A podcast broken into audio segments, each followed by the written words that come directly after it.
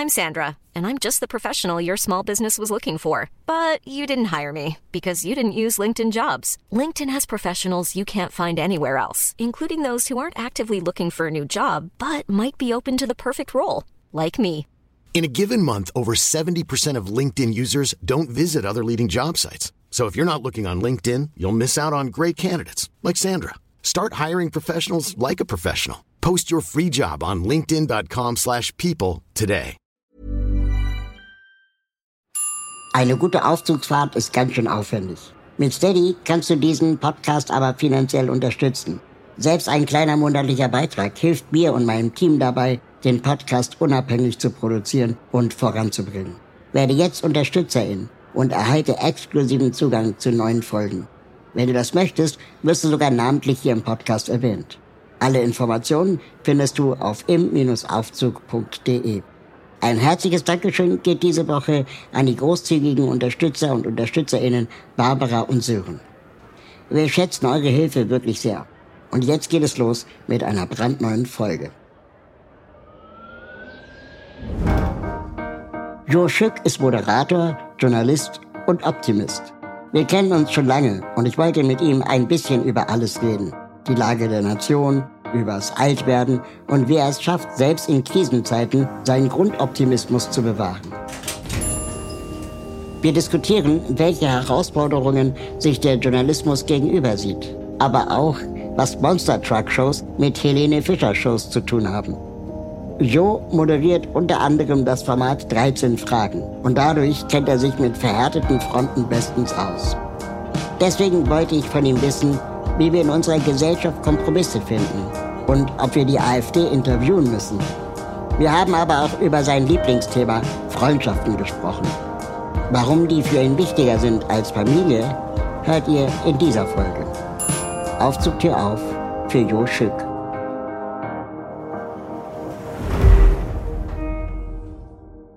Die Tür geht auf und wer kommt rein? Oh mein Gott, ein guter Freund von mir, Jo Schück.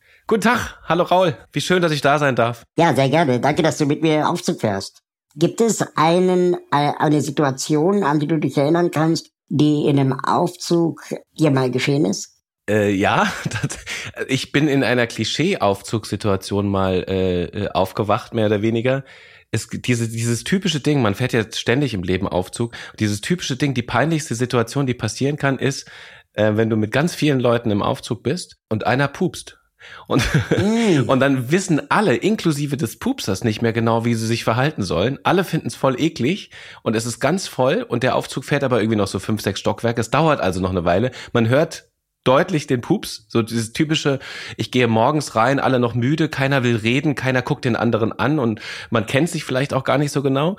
Und dann ist es tatsächlich, ist mir schon mal passiert, dass einer wirklich laut gepupst hat und es stank auch richtig? Und es war also wirklich unangenehm, aber es war auch so so wahnsinnig lustig, ne, weil das ist ja die peinlichste Situation, die man die man so erleben kann. Und keiner weiß ja auch genau, woher es kam. Ich weiß, ich wusste in dem Fall nur von mir kam es nicht. Und ich stand vorne und es war irgendwie hinter mir ähm, also in meinem Rücken irgendjemand und und dann steht man da und versucht irgendwie zwischen Lachen und Ekel irgendwie diese Aufzugfahrt zu überstehen und springt dann raus und muss sich dann erstmal erleichtern, lachend erleichtern, meine ich. Das ist mir schon mal passiert. Fand ich schön. Hand auf den Bauch. Ähm, du warst doch auch mal Pupser, oder?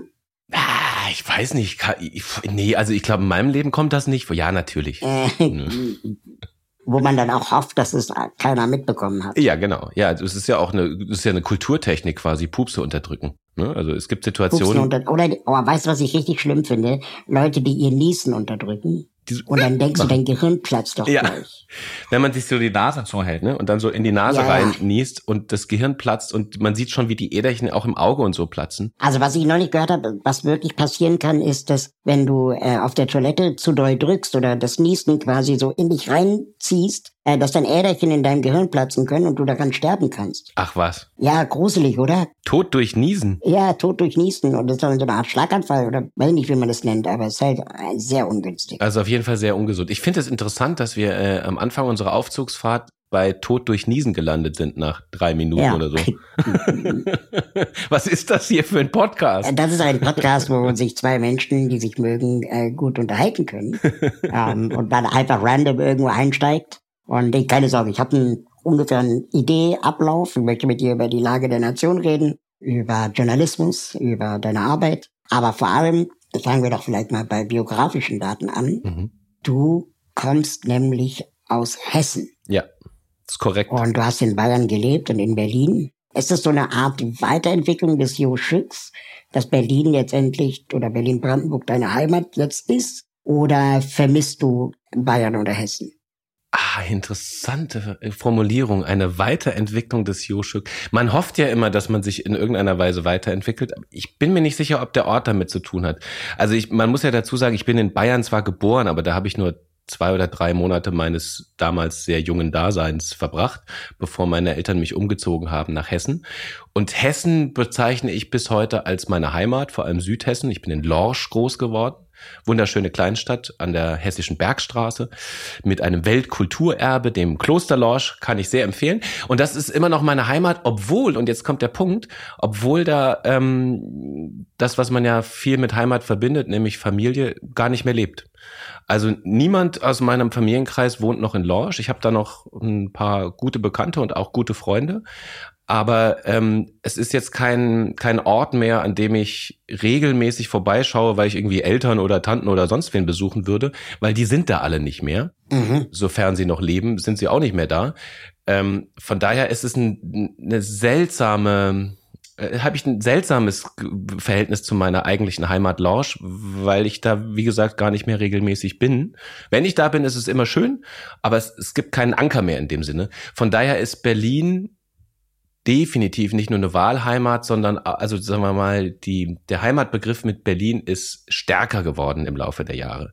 Von daher ist es vielleicht keine Weiterentwicklung, aber ein, ein, ein selbstgewählter Zielort geworden. Ich habe aber auch keine Familie in Berlin jemals gehabt. Ne? Also ich habe mit Berlin vorher nichts verbunden, außer halt die Stadt und äh, das Dasein an sich. Aber es ist jetzt quasi ein selbstgewählter Heimatort geworden.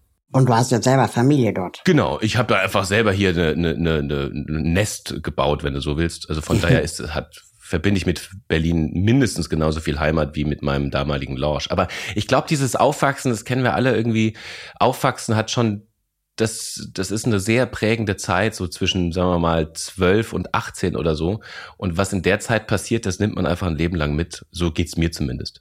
Ja, das stimmt. Das finde ich gerade ganz spannend, dass du sagst, dass in Lorsch vor allem nur noch Freunde wohnen. Und das Thema Freundschaft ist ja ein Thema, das dich äh, schon ja, sehr beschäftigt. Du hast ein Buch geschrieben, mhm. äh, das heißt Nackt im Hotel, mhm. wo du quasi die steile These aufstellst, dass Freundschaften vielleicht sogar wichtiger sind als klassische Familienstrukturen. Mhm. Kannst du das relaten mit deinen Lorsch-Freundschaften? Ja, in dem Buch, ich glaube, es ist sogar der letzte Satz des Buches heißt, Heimat ist da, wo Freunde sind oder Freundinnen sind. Ähm, das ist tatsächlich für mich ein wesentlicher Faktor, denn also ich habe ja gar nicht Familie gegen Freundschaft ausgespielt, auch in diesem Buch und das würde ich auch bis heute nicht tun, denn zum Beispiel ich liebe meine Familie und bin ganz froh, dass ich sie habe. Aber ich glaube, diese was, was mir so ein bisschen auf den Zeiger ging, ist dieses, diese Familie oder Liebesbeziehungen auf so einen Thron setzen und Freundschaften wabern dann auch noch irgendwie rum. Ich habe eher den Eindruck, man müsste das umdefinieren. Auch Familienbeziehungen sind äh, meinem Dafürhalten, in dem, gehören in den großen Top-Freundschaften rein. Und diese, diesen Freundschaftsbegriff, den finde ich, den sollten wir auf den Thron heben. Denn Familien sind ja eigentlich auch nur Beziehungsformen, die wir einfach nicht selber wählen konnten. Aber ich finde es total legitim, dass man zum Beispiel mit dem blutsverwandten Onkel weniger Kontakt hat als mit dem nicht blutsverwandten Freund. Also warum sollte der Freund nicht einen viel höheren Stellenwert haben als der zufällig in der Eizellenlotterie dazu gewonnene Onkel oder selbst der Bruder oder die Schwester oder so? Ähm, ich habe das Gefühl, da ist die Prioritätenliste so ein bisschen verrutscht. Von daher sage ich ja, da wo Freunde sind, kann man Heimat und sagen wir mal auch ein, ein, eine Geborgenheit empfinden, die eben mhm. nicht nur durch Familienbeziehungen hergestellt werden kann. Da kann ich total mit was anfangen. Das finde ich äh, deswegen so spannend, weil ich neulich mal einen ähm, Artikel gelesen habe, wo ähm, die These aufgestellt wurde, natürlich gibt es beste Freunde, es gibt Freunde und es gibt Bekannte, ne, wenn man jetzt mal so mhm. eine Hierarchie aufmachen würde. Und im Prinzip reicht es, fünf beste Freunde zu haben. Mhm um, sagen wir mal, auch zu sagen, das ist genug. Mhm. Es gibt aber Leute, die streben nach Dingen, von denen man nie genug haben kann. Zum Beispiel Bekannte oder mhm. Geld oder mhm. Macht oder Einfluss. als ich das dann reflektiert habe auf mein Leben, fiel mir auf, dass wir hatten neulich eine Feier bei uns zu Hause, dass wirklich meine Kindheitsfreunde äh, noch vorbeikamen. Mhm. Und die werden, glaube ich, auch, bis ich sterbe oder sie sterben, äh, Freunde bleiben. Es ist einfach alles gesetzt. Mhm. Es ist unwahrscheinlich, dass die jetzt nochmal abdriften oder AfD wählen oder so, mhm. ähm, sondern dass einfach, wie soll ich sagen, ich so ein Gefühl hatte von, das ist schön, das ist ausreichend. Ich brauche nicht mehr.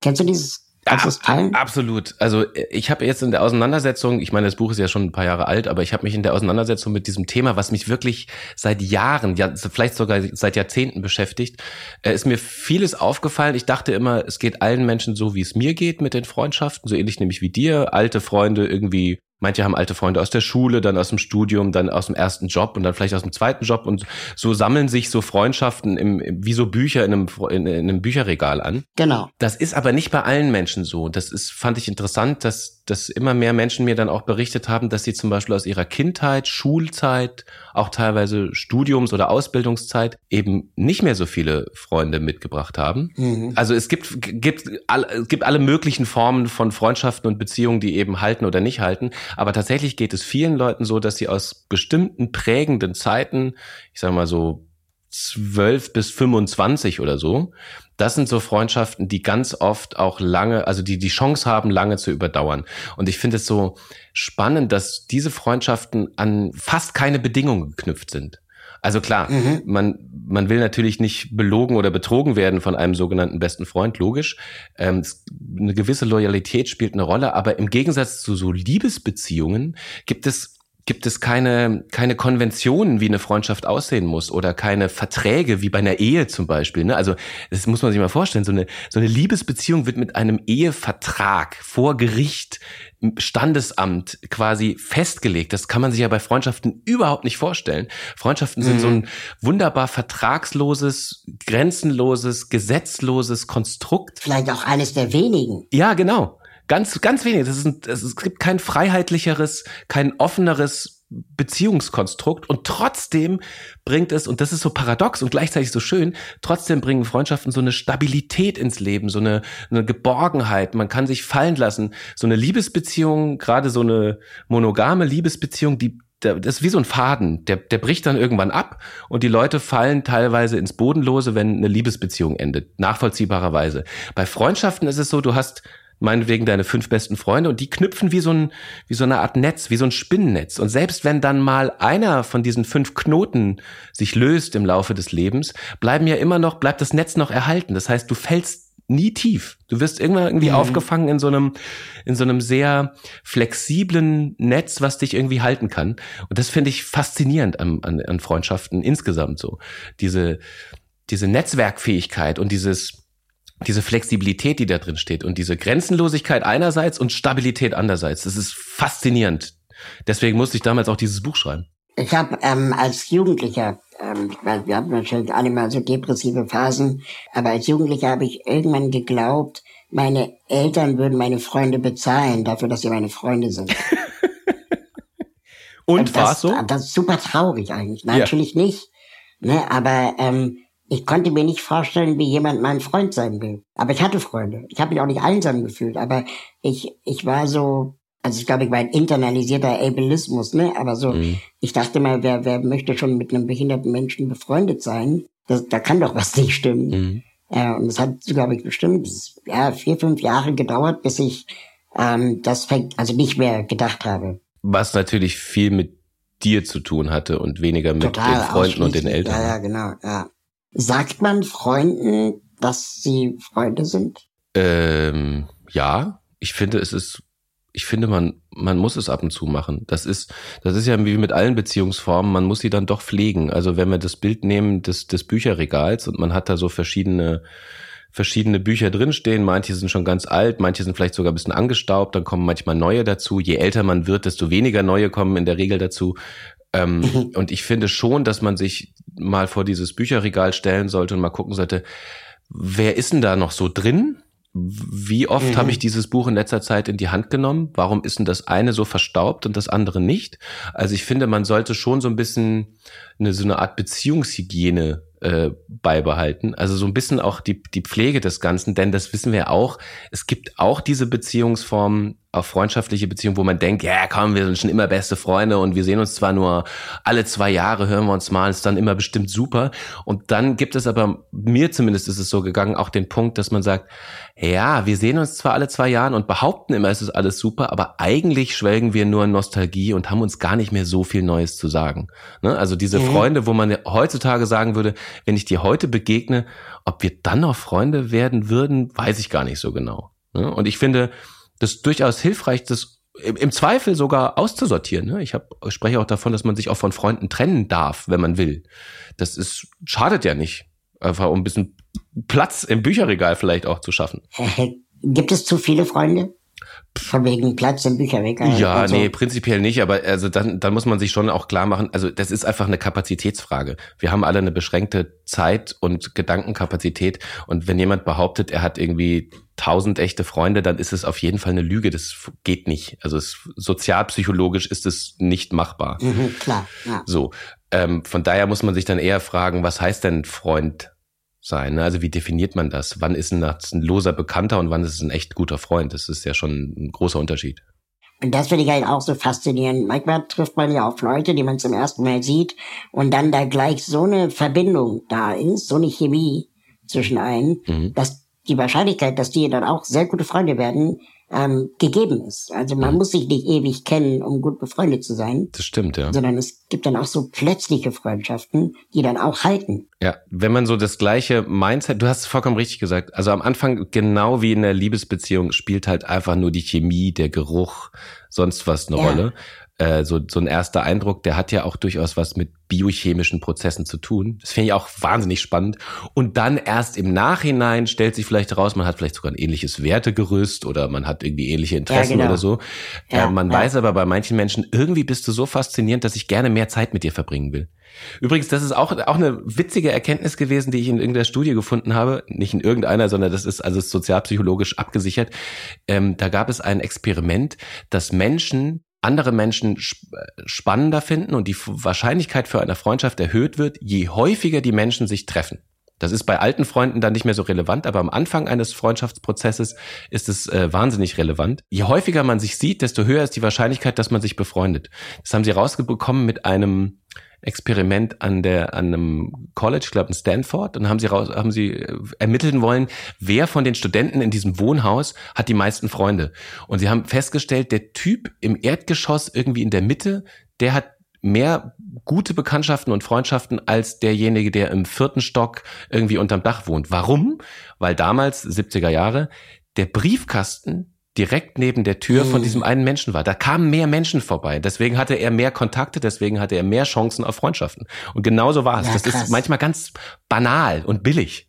Ja, krass, krass. Wenn also die, der letzte Satz in deinem Buch ist, Heimat ist da, wo Freunde sind, würde ich gerne einen anderen letzten Satz von dir sagen, den, den ich auch auszeichnet.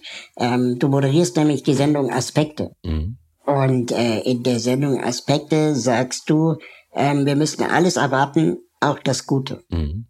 Und das ist auch so ein geiler Satz, ne? Weil wir leben, wir leben in einer Zeit, wo doch immer alle in Alarmstimmung sind. Alle sind gegen alles und gegen jeden und jeder hat eine Meinung. Und wir gehen eigentlich auch schon davon aus, dass die nächste Nachricht eine schlechte sein wird. Aber wir gehen nicht mehr davon aus, dass die nächste vielleicht was Schönes ist. Mhm. Ja, es sehe ich auch als, äh, als ein Grundproblem an, auch bei allen Debatten und Diskussionen, die wir so führen, dass man auch dem, dem Gegenüber auch erstmal was Schlechtes unterstellt. Nicht immer, nicht alle natürlich, aber es gibt so eine Grundhaltung, die eher sagt, na, egal was der jetzt sagt, da bin ich erstmal so ein bisschen dagegen. Egal was jetzt für eine Nachricht kommt, die wird wahrscheinlich schlecht sein. Und ich wurde schon oft gefragt, woher dieser Satz stammt, wo ich den geklaut habe. Ich habe ich habe den irgendwann mal aufgeschrieben unter tatsächlich eine Moderationskarte vor Jahren schon äh, bei einer Aspekte-Sendung, weil der mir irgendwie, ne, der ist mir so gekommen. Danach habe ich tatsächlich viel recherchiert, ob der, ob es da irgendein Urheberrecht drauf gibt. Aber ich habe es nicht gefunden und bis jetzt konnte mir auch noch keiner das Gegenteil beweisen. Deswegen behaupte ich jetzt, ich habe den selber erfunden. Und äh, demnächst kommen die auch in meinen äh, T-Shirt-Shop rein, den ich gründen muss. Ähm, da gibt's dann so T-Shirts mit dem Satz. Aber da mhm. sagt einfach wirklich vieles, weil ich finde auch, äh, das sollte so eine Grundhaltung sein, wir, wir müssen alles erwarten, heißt ja durchaus auch, äh, das ist ja nicht zweckoptimistisch gedacht oder irgendwie ähm, in einem Wolkenkuckucksheim gedacht, sondern einfach, wir müssen wirklich alles erwarten. Das heißt aber auch, vergesst nicht, Leute, es können auch gute Sachen passieren. Und das ist so eine Grundeinstellung, die ich mir wünschen würde, die wir vielleicht alle irgendwie noch mehr beherzigen würden. Ich selber auch, ne? Ich muss mir das ja selber auch immer wieder sagen. Ähm, Wollte ich gerade fragen. Du, du musst das antrainieren, ja? Ja, na, was heißt antrainieren? Das ist, ich habe das große Glück, dass ich mit einem Grundoptimismus ausgestattet durchs Leben gehe und auch in diesen krisenhaften Zeiten irgendwie, also ich sehe es nicht ein, warum ich jetzt schlechte Laune kriegen sollte, obwohl die Welt schlecht ist. Ich sehe es auch nicht ein, dass mein, Le also dass ich selber irgendwie traurig oder gar depressiv werden müsste, nur weil drumherum die Welt irgendwie gerade abbrennt. Ähm, das ist ein großes Glück. Mir ist es auch klar, dass das auch ein, ein körperliches Privileg ist, ne? weil manche Leute können einfach nicht einfach sagen, ich bin jetzt fröhlich und dann sind sie fröhlich. Ich habe das Glück, ich bin im, im Grunde eher optimistisch. Und ähm, ich, ja, und das würde ich mir gerne beibehalten. Aber ich muss mir natürlich in harten Zeiten das auch manchmal wieder sagen. Und dann kommt dieser Satz, den ich jetzt so als mein Motto auserkoren habe, hinter fast jede Sendung, die ich sage, kommt er am Ende und dann mer merke ich in dem Moment auch immer wieder, ah, krass. Ja, stimmt. Weiter so denken. Also es ist schön. Also ich, ich motiviere mich damit auch selber. Und wenn du jetzt, sagen wir mal, ein paar Jahrzehnte später auf dein Leben zurückblickst, wer willst du gewesen sein? Bist, bist du der gewesen sein, der du jetzt gerade bist? Oder wünschst du dir mehr Optimismus oder weniger Öffentlichkeit? Keine Ahnung. Ähm, auch das ähm, verbuche ich als, als, als Vorteil in meiner Gehirnstruktur, dass ich mir darüber tatsächlich keine Gedanken mache. Also ich hatte noch nie das, den Gedanken, wie wird das sein? Wie wird vielleicht die Welt auf mich zurückblicken? Wie würde ich gerne selber auf mich zurückblicken? Da kommen wir ganz schnell an so existenzielle Fragen nach Tod und Sinn des Lebens. Und ich habe ähm, ich mache das öfter, dass ich auf einer auf einer typischen so auf so einer Party, ne, wo alle irgendwie in der Küche rumhängen und ähm, man so Smalltalk-Gespräche teilweise führt, dann frage ich gerne die Frage, was würdest du tun, wenn der Tod in 60 Sekunden um die Ecke kommt und sagt, das war's? Würdest du dann mhm. durchdrehen? Würdest du sagen, oh danke, war schön gewesen? Oder würdest du sagen, bitte, bitte tot, würdest du ihn anflehen, bitte gib mir noch zwei, drei Jahre, bitte, ich habe noch so viel zu erledigen, ich wollte unbedingt noch das und das und das machen. Ähm, ich finde die Frage auf einer, gerade auf einer WG-Party oder so, finde ich die immer ganz spannend, weil die Leute wirklich ins Denken kommen. Und ich habe mir die Frage natürlich auch selber gestellt und das beantwortet vielleicht auch dann deine Frage. Ich glaube, ich wäre unabhängig von dem, sagen wir mal, Leid, was mein eigener Tod verursachen könnte für meine Familie oder für mein Umfeld, ähm, das will ich natürlich niemandem antun, aber ähm, ich glaube, der, wenn der Tod das sagen würde, würde ich sagen, ja, ist jetzt ein bisschen früh, war jetzt ein bisschen dumm gelaufen, aber dann, dann gehen wir halt. Also, weißt du, es gibt kein Puzzleteil, was ich jetzt noch irgendwie in mein Leben unbedingt hineinführen muss. Ich habe zwar Lust, weitere mhm. dazu zu führen, aber wenn es jetzt vorbei wäre, wäre es auch okay. War auch gut bis jetzt. Ja, das, da kann ich auch was mit anfangen. Das habe ich auch in der ein oder anderen größeren lebensgefährlichen Situation, in der ich mal war, äh, auch öfter gedacht. Ja, dann ist es halt so. Ohne zu sagen, oh, ich wollte aber noch unbedingt das und das erlebt haben oder geklärt haben. Aber wenn du das erzählst, was, wie reagieren Menschen? Sagen die dann, ach Gott, was, wie bist du drauf? Bist du, bist du lebensmüde oder was? Nee, ich glaube, die können das, die können das verstehen, weil die wissen ja, dass ich auch schon ein sehr lebensfröhlicher Mensch bin und ich stehe auch also ich freue mich, jeden Morgen aufzustehen. Äh, also das ist schon auch ein Privileg natürlich. Und ähm, von außen gesehen könnte man vielleicht oft denken, er hat es ja schon so schwer. Ähm, ich würde gerne meinen Mitbewohner mal zitieren, mhm. ehemaliger Mitbewohner. Der hat gesagt, wir sind erst dann alt, wenn wir uns an unserer Vergangenheit mehr erfreuen als an unserer Zukunft. Hm, das ist ein Mitdenkersatz. Das fand ich einen richtig schönen Satz und ich denke regelmäßig darüber nach. Und was ist der Grund, warum ich aufstehe? Warum bleibe ich nicht im Bett? Und ähm, ich glaube, es ist dieses, weil ich einfach noch Lust auf Zukunft habe. Ganz, ganz platt. Ja, das ist tatsächlich, ich kann das, kann das sehr gut nachvollziehen. Diese, diese Lust auf das, was da noch ist, wie auch immer das ist, genau. definiert ist. Ne? Also Menschen, Erlebnisse, Dinge. Das habe ich tatsächlich auch. Das ist ein großer Antrieb, das stimmt. Wenn das irgendwann mal aufhört, dann kann ich mich auch hinlegen. Ja, genau. Und ich sehe das halt bei, bei älteren Menschen, jetzt auch im Bekanntenkreis, ähm, wo, wo die dann auch müde werden ne? und dann auch sagen so, ja, jeder Tag ist gleich. Mhm. Und verstehe ich auch, wenn man dann irgendwann müde wird und dann vielleicht auch jetzt nicht unbedingt suizidal oder depressiv, aber dann einfach auch so diese, diese Flamme innerlich kleiner wird. Die Bock hat, was zu entdecken. Das ist natürlich, also das ist natürlich ein ganz großes Glück, wenn du im Alter auch, sagen wir mal, körperlich nicht so beeinträchtigt bist, dass du trotzdem noch weitermachen kannst. Ne? Also es gibt ja viele auch ältere Menschen, die einfach, weil sie, weil sie keine Ahnung, sich nicht mehr bewegen können oder weil sie, äh, weil sie es einfach energietechnisch nicht mehr schaffen, irgendwo hinzugehen, ja. also nicht mehr mobil zu sein.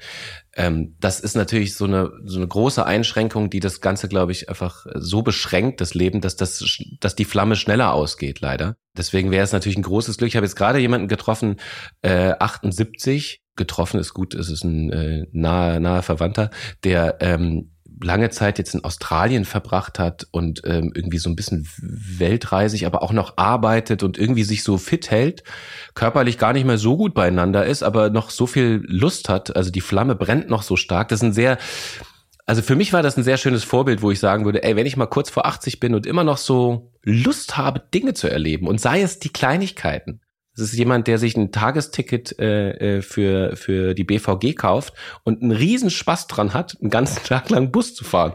Bis zur Endstation. Ja, Weil er freut sich einfach dran. Er freut sich. Das ist wieder was erlebt, wieder Leute gesehen, Leute getroffen. Und wenn man ja. mit so Kleinigkeiten irgendwie seinen Alltag aufhübschen kann, das ist natürlich toll.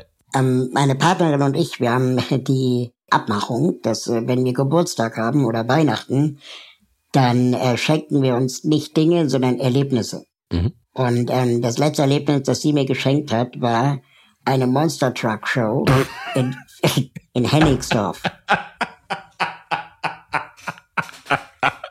Okay, der, der kam unerwartet. ja, äh, für mich auch. Und ähm, ich sag dir, das war, also ich werde da noch Jahre von erzählen. Es ist einfach so absurd und so geil gewesen. Da, du hast alle Schamgefühle, die man haben kann. Fremdscham, äh, Ökoscham, also äh, und und gleichzeitig mhm. denkst du, ja, aber das der Laden ist voll hier und und das mhm. ist halt für viele Leute ein Ding. Ähm, und wir waren wahrscheinlich die einzigen, die das ein bisschen mega absurd fanden. Und wir waren auch die einzigen, die mit dem ÖPNV angereist sind, zwei Stunden aus Berlin. Klar. Aber es war halt auf jeden Fall ein Erlebnis. Und war das denn so, dass du dann immer mit so einer ironischen Brille da saßt oder fandst du es schon auch selber ganz schön geil, wenn die Autos da zusammengekracht Also, ja, ich würde sagen 50-50, also wenn ich ehrlich bin. Ne? Mhm. Ich habe schon auch eine Faszination mhm. für Leute, die was können.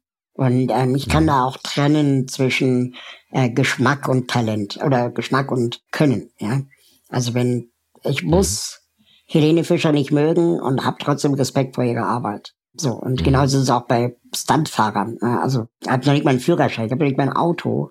Aber ich habe Respekt davor, wie es jemand schafft, äh, ähm, Weltmeister zu sein, in auf zwei Rädern mit dem Auto fahren, beziehungsweise sogar stehen bleiben. Mhm. Oder umzukippen. Mhm. Und das musste können, da musste viel mhm. geübt haben, musste viel gescheitert sein. Mhm. 10.000 Stunden Regel, irgendwann kannst du es halt. Diesen Ehrgeiz, den kann man, finde ich, respektieren. Und dann hatte ich auch schon drei, vier Faszinationsmomente, wo ich dachte, ja, Neunjähriger, der Motocross fährt, hat man auch nicht alle Tage gesehen. Mhm.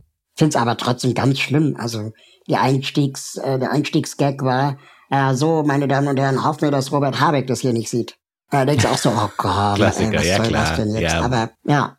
Ich finde es interessant, dass du ähm, das im Vergleich gezogen hast, äh, Vergleich gezogen hast zu Helene Fischer, denn ich hatte so ein ähnliches Guilty Pleasure Erlebnis. Ich war nämlich beim Helene Fischer Konzert oh, im Olympiastadion so und da haben oh, da haben um mich herum alle gesagt, wieso gehst du hin, was soll das? Und ich bin da ernsthaft mit einem ganz offenen, mich hat es diese Faszination, Helene Fischer interessiert mich persönlich, aber auch journalistisch. Ich wollte das besser verstehen lernen, ja, dieses Phänomen Helene Fischer. Und ich fand das ein ganz tolles Erlebnis, in diesem Olympiastadion zu sitzen, während unten irgendwie die, die, wie, wie, wie, wie, wie so bei keine Ahnung, wie so einem römischen Reiterkolosseum die Dame vorbeifährt auf ihrem Tross und, und die Fans rasten aus und liegen ihr wirklich zu Füßen und verehren sie wirklich bis in die Haarspitze hinein. Und ich saß direkt neben solchen Leuten und ähm, will das wirklich gesagt, meine ich komplett wertfrei, gar keine negative Wertung drin. Ich fand das so faszinierend und ich, ich konnte so ein bisschen mehr erahnen, wie, wie dieses wie diese Faszination überhaupt zustande kommt. Ich teile sie nicht, aber ich ähm, verurteile sie auch nicht. Das war total spannend. Also so Helene Fischer und und äh, Henningsdorfer Crashcast, das ist hat eine Parallele. Ja, auf jeden Fall. Und ähm, ich war auf dem David Hasselhoff Konzert in der Max Schmeling Halle. Oh. Ähm, und es war Bin das war neidisch. tragisch, traurig, faszinierend. Ähm, tragisch, traurig, weil die Halle war nicht ausverkauft. Mhm. Und der Mann ist auch echt nicht mehr, nicht mehr fit. Mhm. Und, und der versuchte noch an die alte Zeit anzuschließen. Und das war ein bisschen, das hat ein bisschen wehgetan, das zu sehen. Mhm. Aber ich war mega fasziniert von den Fans. Das sind nicht so Fans, die hingehen, einfach um sich mal was Lustiges anzusehen, sondern das sind Herzblut David Hasselhoff-Fans. Und die tragen die Kutte von Michael Knight. Mhm das ist eine Welt und die, die Welt kennen wir nicht. Und die Leute gehen nach Hause und haben morgen einen Beruf. Ja, also ja, wir, wir gucken uns viel zu wenig anderer Leute Leben an und urteilen viel zu sehr nach unseren Maßstäben. Das ist ja sowieso so ein Grundsatzproblem. Auch im Journalismus muss man ja leider sagen. Ne? Also die Journalismuskaste mhm. ist ja auch eine nicht so heterogene, um es mal vorsichtig zu formulieren. Und von da aus wird dann oft bewertet und analysiert und kritisiert, bei, bei gerade bei vielen Sachen, die man noch nie erlebt hat. Also ich bin bin echt neidisch über deine Crashcar-Geschichte und auch über die David Hasselhoff-Geschichte. Ich fand es, also ich finde es auch so äh, nicht nur selber spannend, persönlich bereichernd, sondern ähm, auch journalistisch quasi angebracht, das zu machen. Ne? Also ich mal bei einem Scooter-Konzert war vor vielen, vielen Jahren, da wollte ich auch unbedingt hin, um das, das zu verstehen. Und da habe ich auch wirklich Leute getroffen, die ich mhm. äh, also in meinem Privatleben nicht drin haben will. Also das meine ich jetzt, ja, das meine ich jetzt schon wertend, weil das waren schon auch ganz schöne Drollos so dabei, ähm, die mir sehr unsympathisch waren, aber eben nicht nur. Und diese Faszination Scooter zum Beispiel und HB Baxter, das ist schon auch, das ist schon auch eine, eine Nummer, da muss man erstmal dahinter kommen. Ich fand das auch wahnsinnig bereichernd und deswegen ist es auch so wichtig, gerade für Journalisten und Journalistinnen auch mal dahin zu gehen, wo man normalerweise als Privatperson eben nicht hingeht. Ne? Also leave your comfort zone ist so ein Spruch, den man seit 30 Jahren sagt, aber der stimmt. Ja? Mach Dinge, die mit dir eigentlich gar nicht viel zu tun haben.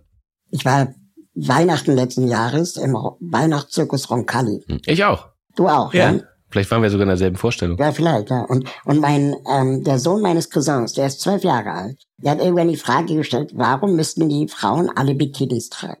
Absolut richtig.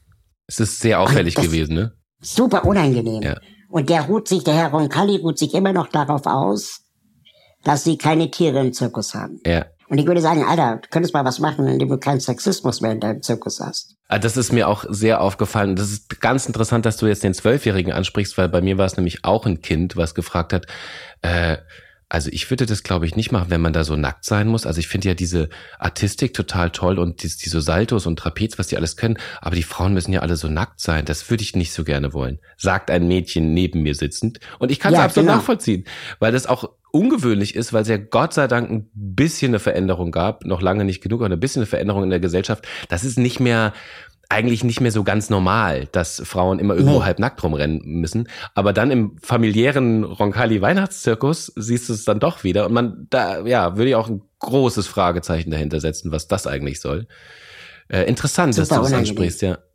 Aber ich ja. war vor kurzem ich war beim Wrestling. Ach geil, da will ich auch unbedingt Aber hin. pass auf, ich war natürlich äh, der alte Kulturfuzzi beim Theaterwrestling. Also es war eine, eine Wrestling-Performance mit echten Wrestlern mhm. und Wrestlerinnen, sagt man das so, keine Ahnung, ähm, die also eine Theaterperformance geführt haben. Da ging es um die ähm, Zukunft des Klimacamps in Augsburg. Und der Festivalleiter des Augsburger Brecht-Festivals, der hat diesen Wrestling-Kampf initiiert. Das war total spannend, weil da ging es eigentlich um soll das Klimacamp bestehen bleiben, wie es die Hälfte der Bevölkerung will, oder wie die andere Hälfte der Bevölkerung soll äh, das Klimacamp jetzt endlich abgeräumt werden und diese ganzen grünen Ökos raus aus der Innenstadt. So. Und dieses, diesen Streit haben sie auf der Bühne ausgetragen. Und dann streiten die sich erst argumentativ und dann hauen die sich auf die Fresse. Und das ist natürlich Wrestlings Showkampf, ne? Aber es ist, es geht so richtig zur Sache und man wird so, also die haben mich dann irgendwann mal so testweise genommen und haben mich halt wirklich durch diesen Ring geschmettert und auf diese Bretter drauf geknallt und sind dann auf mich draufgesprungen und so, wo man so, also quasi. Aber hattest du Angst um deine Gesundheit? Ja, weil ich habe, ich bin Rückenpatient und habe zwei Bandscheibenvorfälle und ehrlich gesagt, bei dem einen Mal habe ich gedacht, oh, jetzt habe ich gerade den dritten Bandscheibenvorfall bekommen, weil ich mich aber auch nicht an die Regeln gehalten habe. Die haben gesagt vorher, pass auf, du musst diese Anspannung machen und dich da irgendwie so eindrehen, dass das nicht passiert. Habe ich vergessen, weil ich den dicken Max machen wollte, nach dem Motto, ich krieg das schon hin. Und als dann irgendwie diese eine 90 Kilo Frau auf mich draufgesprungen ist, so frontal, da habe ich gemerkt, ah, da habe ich das mit dem Anspannen an der richtigen Stelle wohl nicht richtig gemacht. Aber will sagen, es war super spannend. Und ich fand es auch so spannend, dass diese Profi-Wrestlerinnen vor allem, es waren vor allem Frauen, dass die sich da komplett auf diese ähm, auf diese inhaltliche Geschichte eingelassen haben. Das ist so ein bisschen wie Schach und Boxen. Da war nämlich auf mhm. einmal so das Intellektuelle und das total körperliche und das Kämpfen auf verschiedenen Ebenen hat sich so vermischt und das fand ich ähm, wahnsinnig spannend, weil die sich dann auch so Wortgefechte erst geliefert haben, dann auf die Fresse gehauen haben und dann weiter ge gekämpft mit Worten. ja, wie Schachboxen. Also richtig, ja. richtig spannend. Wie Schachboxen, ja. Inwieweit befriedigst du deine Neugier, die du als Privatperson hast, mit deiner Arbeit als Journalist? Naja, ich habe das Riesenprivileg, dass ich das beides verbinden kann. Ne? Also bei, bei meiner Arbeit ist es ja nochmal so, dass ich, weil ich vor allem als Reporter unterwegs bin, sowohl für Aspekte als auch in irgendwelchen Dokus, dass ich das Riesenglück habe, dass ich wirklich von Interview den Bundespräsidenten bis hin zu ähm, triff dich mit ähm, einer Hartz-IV-Familie in Castor-Brauxel ist quasi alles auf dem Tableau. Also ich habe mhm. quasi eine ich habe eine riesige Auswahl an Eindrücken und, und, und Menschen, die ich kennenlernen darf. Ich empfinde es wirklich als großes Privileg und bin da ganz demütig dankend, ähm, weil das genau meiner Persönlichkeitsstruktur auch entspricht. Ne? Also ich habe, ich glaube, mein Gehirn will und braucht sehr viel Futter, vor allem was menschliche Beziehungen anbelangt, finde ich habe ich ein großes Bedürfnis, dass da immer mehr reinkommt und das befriedigt der Job natürlich toll. Und im besten Falle be beflügelt sich das auch gegenseitig. Ne? Also als Journalist hat man es natürlich besser, wenn man neugierig ist. und es gibt ja auch so Journalisten, die quasi alles schon gesehen haben und die dann in diese mit ab einem gewissen Alter in so eine Abgewichstheit-Haltung reinkommen. Ne? Naja, kenne ich schon. Mhm. Ja, ich stelle mal die drei Fragen, die ich schon immer stelle und so. Und das merkt man dann der Arbeit, glaube ich, auch an. Und wenn das bei mir so sein würde, müsste ich, glaube ich, auch dann relativ schnell aufhören. Aber bis jetzt brennt das Feuer noch, zum Glück. Und wie gesagt, ich habe das Privileg, dass ich das auch befriedigen kann mit meiner Standardarbeit. Aber hast du dann, sagen wir mal, kannst du anderen Leuten gleich mit der gleichen Neugier begegnen oder äh, ist dann doch Präferenz Helene Fischer oder Vanessa Mai?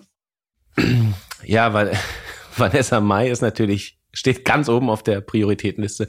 Nein, also tatsächlich am spannendsten sind natürlich ähm, Figuren für mich äh, von wegen Leave Your Comfort Zone, wo ich weiß, äh, wir haben ein anderes Weltbild, wir, ich muss dich kritisch anfassen, ich muss mich vorbereiten. Das ist das Spannendste und das ist auch manchmal unangenehm, aber das ist natürlich das, wo auch, glaube ich, Erkenntnis theoretisch am meisten am Ende bei rauskommt. Bringt ja nichts, wenn ich immer nur Leute interview, die dieselben Meinungen haben wie ich selber.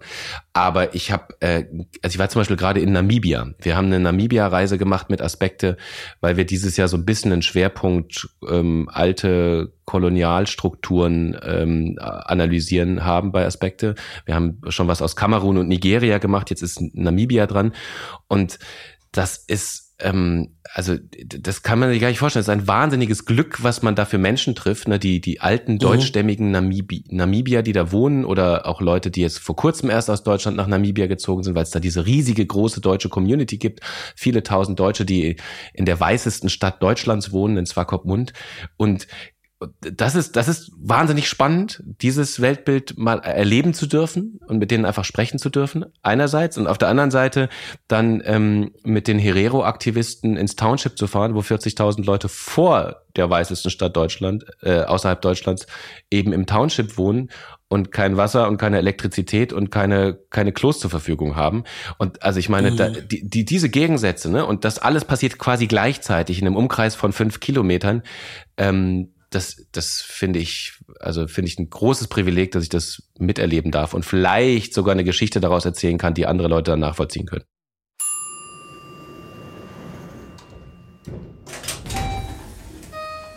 Gleich geht's weiter. Wenn du diesen Podcast unterstützen möchtest, dann kannst du das mit einem kleinen monatlichen Beitrag tun. Im Gegenzug kannst du alle Folgen vorab hören und du wirst, sofern du das möchtest, hier im Podcast namentlich genannt. Alle Infos findest du unter www.im-aufzug.de. Ende der Servicedurchsage. Viel Spaß beim zweiten Teil der Folge.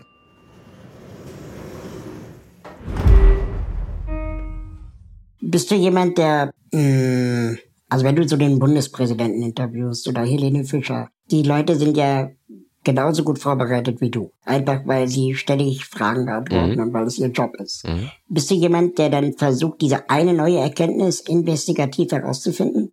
Naja, investigativ bedeutet ja, man müsste vorher auch wirklich was rausgefunden haben. Ne? Also ich, der Fragerei kommt man manchmal natürlich auf Punkte, die vorher noch nie gefragt worden sind oder aus einer Erkenntnis, die jemand noch nie erzählt hat. Das ist natürlich immer das Ziel, glaube ich, eines jeden Mhm. Interviewers, irgendwie Dinge herauszulocken, die man noch nicht so kannte. Aber du hast natürlich vollkommen recht, bei, bei Profi, also Medienprofis wie Fischer oder, oder äh, Bundespräsident, da muss man sich ja keine Illusion machen. Das wird in der Regel nicht so laufen, ähm, dass man am Ende sagt, boah, jetzt haben wir hier aber eine total neue News produziert. Steinmeier sagt X und Y.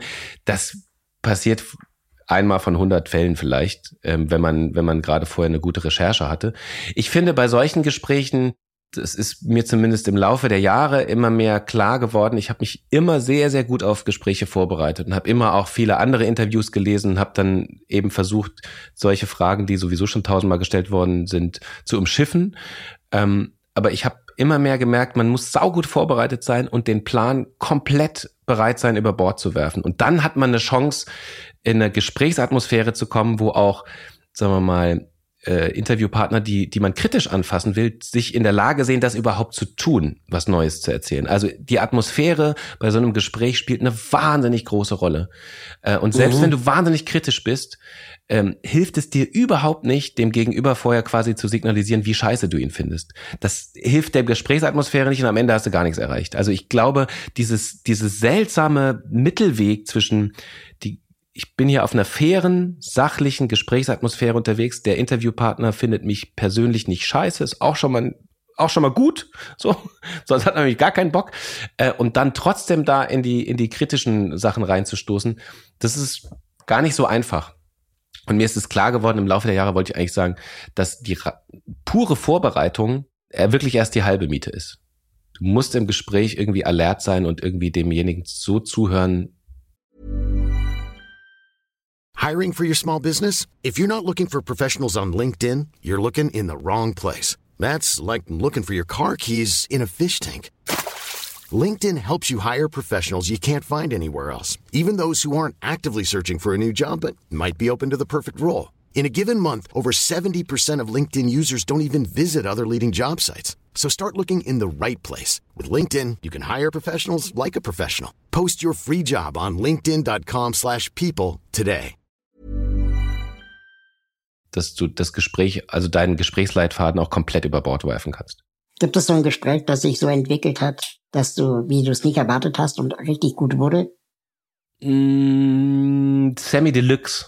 Das ist jetzt ein Musikerinterview. Okay. Ich habe ja auch so eine Musiksendung, die heißt ZDF at Bauhaus. Die gibt's schon seit zehn Jahren. Ganz passiert selten auf Dreisat, so ein bisschen Nischenprodukt, aber ganz tolles, ganz tolle Sendung. Und Sammy Deluxe kam ins Bauhaus in Dessau. Da haben wir immer aufgezeichnet. Und er kam gerade direkt aus Amerika, wo er, glaube ich, gerade seinen Sohn besucht hatte.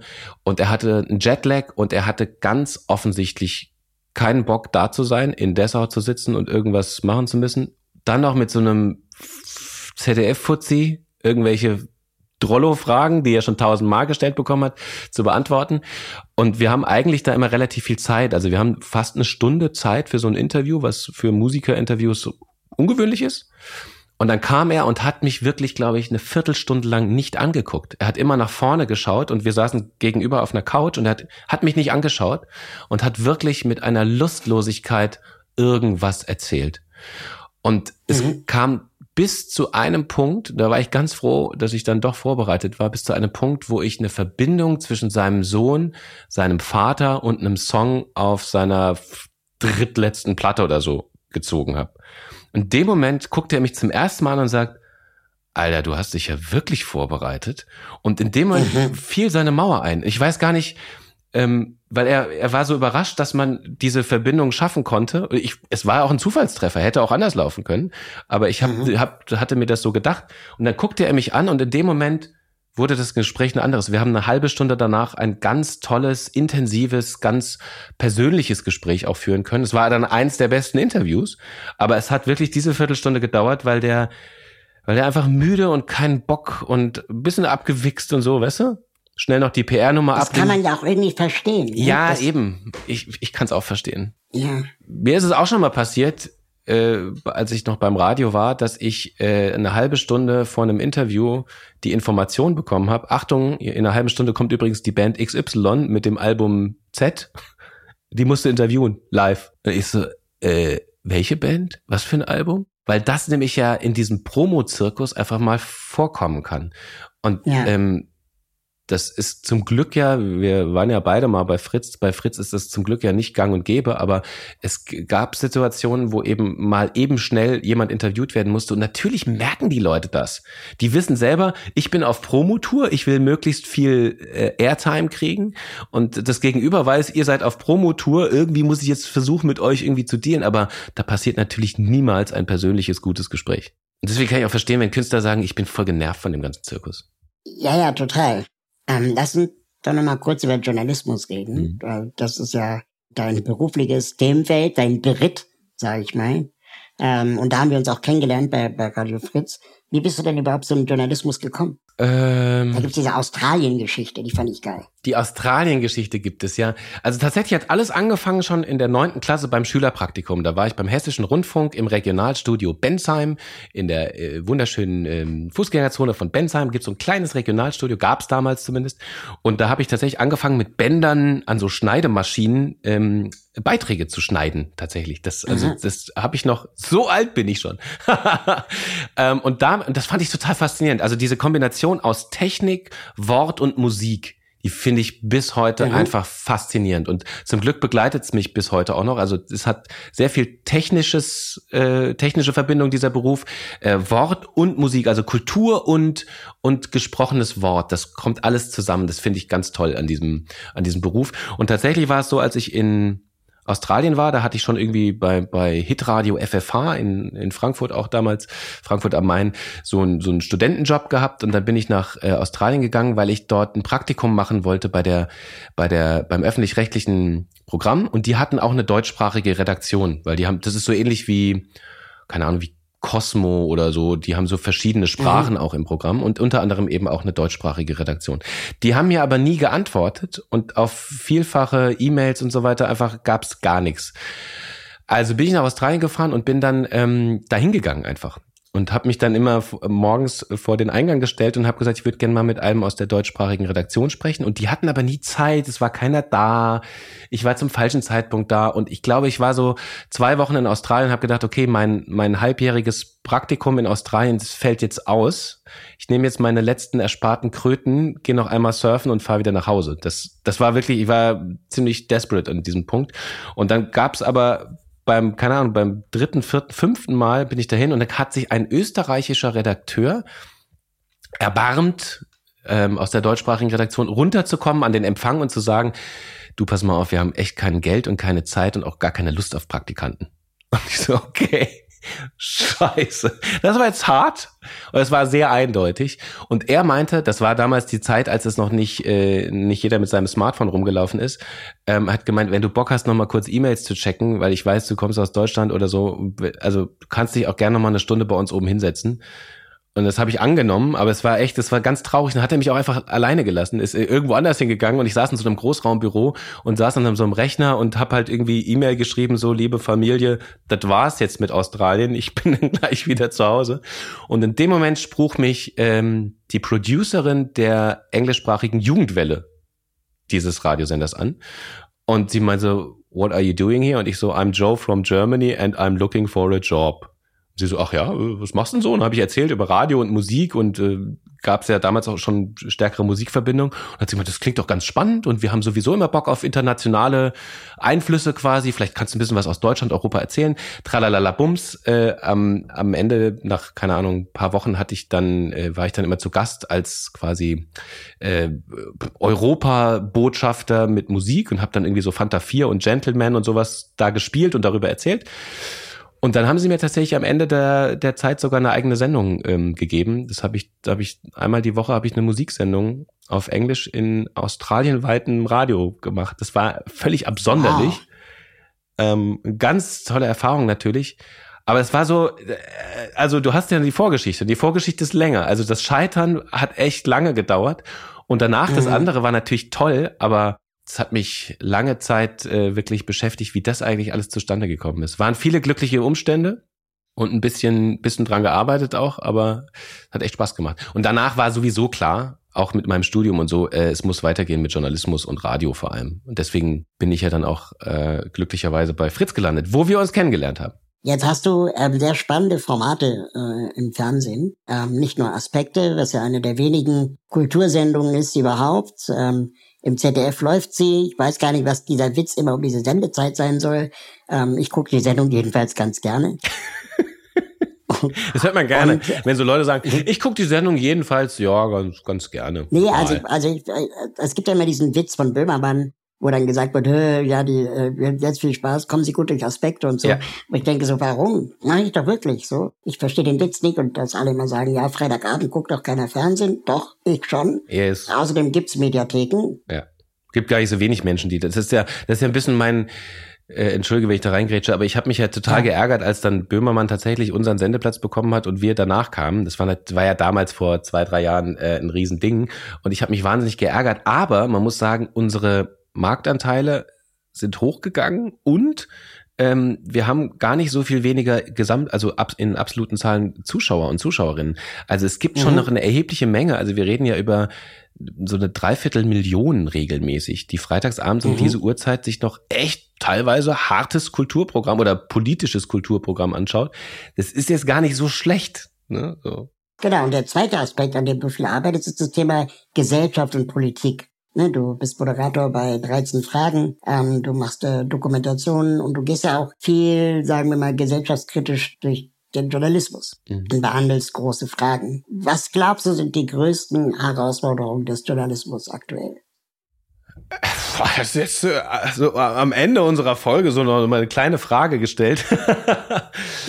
ähm, ich glaube, das sieht man zum Beispiel an 13 Fragen. Wir haben so eine, ähm, wir haben sind in so einer Transformationsphase, die noch nicht abgeschlossen ist und bei der ich mir auch noch nicht ganz sicher bin, wo sie überhaupt hinführt. Also alle reden ja davon, dass äh, inzwischen Online First gesendet werden soll und dass, dass ähm, Online-Formate dieselben Stellenwert hat wie lineare Formate und es wird auch tatsächlich Budget wird ja im öffentlich-rechtlichen, aber auch bei den privaten natürlich umgeschichtet zu quasi Online-Only-Formaten. Das heißt, es setzt nach und nach immer mehr die Erkenntnis ein, es spielt auf Dauer keine Rolle, ob es linear ausgestrahlt wird oder ob in Mediatheken oder auf YouTube oder sonst wo. Hauptsache, sagen wir mal, die Bewegtbildinhalte haben einen öffentlich-rechtlichen Anspruch, so, also was, was unsere Formate anbelangt. Einerseits. Aber trotzdem verdient man als Onliner weniger. Ne? Genau, genau. Und das ist genau der Punkt, den ich gerade sage. Also wir machen mit 13 Fragen, machen wir ja eine YouTube-only oder beziehungsweise Mediathek-only äh, Geschichte, äh, eine Talkshow, die vom Aufwand her, also mindestens mal so einen Aufwand hat wie eine Illner-Sendung oder eine, eine, eine Maischberger Sendung. Also allein was denkst, was das Casting anbelangt, die Auswahl, die, ich meine, du warst selber schon da, das sind, also das ist wirklich ein großer, langer, langwieriger Prozess mit jedes Mal sechs Menschen, die da auf so einem Spielfeld stehen müssen. Der Aufwand ist mindestens so groß wie bei einer konventionellen Talkshow, aber das Budget, ich, ich weiß es nicht ganz genau, aber ich mutmaße mal, wir haben vielleicht ein Viertel oder vielleicht ein Fünftel von dem Budget der großen linearen Talkshows. Das heißt, es wird viel darüber geredet, dass jetzt alles zusammenwächst, aber die Strukturen sind noch lange nicht da, wo sie sein könnten und müssten, glaube ich. Denn ähm, das, also ich, ich will ja gar nicht ins lineare TV, aber ich will die Kohle vom linearen TV haben. Ne? Also mhm. äh, gerade wenn man mit 13 Fragen äh, vergleichsweise erfolgreich daherkommt, da muss man schon sagen, jetzt da könnte man vielleicht dann noch mal was draufpacken, dass wir das vielleicht auch nicht nur 20 Mal im Jahr machen, sondern vielleicht wöchentlich machen können. Ne? Also da ich glaube, da dieser Transformationsprozess, der ist gerade im Gange und da tun sich natürlich auch viele schwer, wie bei allen Veränderungen. Das ist so ähnlich wie mit einem Heizungsgesetz. Es betrifft in so einem Sender alle. Und viele fürchten natürlich auch um ihre Pfründe, kann ich total nachvollziehen. Und ähm, da müssen wir schon darauf achten, glaube ich, äh, im Sinne des Journalismus, wo werden welche Gelder wie eingesetzt. Denn dass wir das Privileg des öffentlich-rechtlichen, dass wir kein Geld verdienen müssen, heißt auch, wir haben die Verantwortung, das Geld an der richtigen Stelle einzusetzen. Und ich mhm. glaube, das ist eine wirklich eine große Herausforderung, äh, bei der äh, viele Player inklusive Politik und Öffentlichkeit eine Rolle spielen dürfen, sollen, müssen, ähm, wo aber auch die Sender sich ähm, sehr ehrlich machen müssen. Und da müssen siehe RBB, es müssen echt einige Strukturen einfach auch überprüft werden. Also jetzt rede ich viel über den öffentlich-rechtlichen, aber das ist ja nun mal mein, meine Heimat. Ähm, und ich glaube, dass die Zukunftsfähigkeit des öffentlich-rechtlichen hängt auch davon ab, wie diese Transformationsprozesse ähm, jetzt wirklich zu, zum Erfolg geführt werden. Das ist das eine. Ähm, da geht es tatsächlich viel um Geld und um Geldumschichtung. Und das andere ist, ähm, also ich wurde gerade gefragt, ich habe gerade einen Vortrag gehalten über unsere Namibia-Reise, da wurde ich gefragt, sagen Sie mal, Herr Schück, haben Sie nicht Angst um Ihren Job ne, mit KI und so? Nimmt doch alles weg. Und da habe ich natürlich auch, haben wir länger drüber gesprochen und ich glaube, das ist auch die entscheidende Frage, wie wir im Journalismus es hinkriegen können, dass man in Zukunft als Zuschauender die Chance hat, sicher zu sein, dass die Information stimmt oder äh, sagen wir mal eine hohe Wahrscheinlichkeit haben kann, dass die Information steht. Also Vertrauen. Äh, dass man einen Nachrichtensprecher schon jetzt äh, ruckzuck mit einer KI und einem Avatar ersetzen kann, ist vollkommen eindeutig. Ich glaube, bei Reportern dauert es noch viel länger, weil so eine beispielsweise Namibia-Reise kann eine KI nicht genauso umsetzen. Das funktioniert noch nicht. Mhm. Und es wird auch noch sehr lange dauern, glaube ich, bis sowas funktioniert. Aber bei, bei solchen Geschichten müssen wir uns echt äh, die Vertrauensfrage, die ist eine essentielle Frage. Ne? Also wenn, wenn dem Journalismus nicht getraut werden kann, weil er von Desinformationskampagnen von Rechtsradikalen beschüttet wird oder von Verschwörungserzählungen oder eben als drittes von irgendwelchen äh, Technologien, bei denen man sich nicht mehr sicher sein kann, da haben wir ein Problem. Dann funktioniert das ganze Kommunikationssystem insgesamt nicht mehr. Aber es gibt ja auch eine Relevanzfrage, finde ich. Ne? Also ich beobachte jetzt zum Beispiel, okay, wir haben jetzt jahrzehntelang diese Talkshows gesehen, ja, immer Freitagabend, Samstagabend, Sonntagabend. Und die haben sich ja dann auch irgendwann immer mehr angeglichen, angenähert. Und jetzt gibt es sehr viele von denen. Und jetzt merkt man vielleicht auch, okay, das ist so eine Art Ritual geworden. PolitikerInnen lernen, was sie sagen sollen, Moderatorinnen wissen, wie sie fragen sollen. Und es gibt sehr, immer weniger so Erkenntnisgewinne unter den Gästen. Ne? Und das finde ich zum Beispiel bei dem Format 13 Fragen ganz spannend, weil dann ja schon auch einzeln abgefragt wird, ähm, kannst du mit diesem Argument mitgehen oder ähm, widersprichst du dem und wenn ja, warum? Und man versucht dann diesen, diesen Konsens zu finden. Das heißt, auf der Suche nach neuen Formaten zu sein, äh, die vielleicht auch wieder relevant sind, im Sinne von nicht immer das Gleiche, dass das vielleicht auch gerade so, so ein Ding ist, wo wir uns viel mehr mit beschäftigen sollten, Formate zu entwickeln, die uns zusammenbringen. Klar, rennst du natürlich bei mir offene Türen ein. Also ich meine, 13 Fragen ist ja an den Start gegangen, genau mit dieser, äh, mit dieser These. Also wenn wir nicht wollen, dass die Gesellschaft ähm, oder der Karren, den wir Gesellschaft nennen, gegen die Wand fährt, dann bleibt uns nichts anderes übrig, als uns besser und konstruktiver aufeinander zuzubewegen. Das ist eine Erkenntnis, die ist nicht neu, die haben wir eigentlich schon seit zehn Jahren. Wir wissen irgendwie besser streiten, wie schaffen wir es, die Bubbles aufzubrechen, la la la.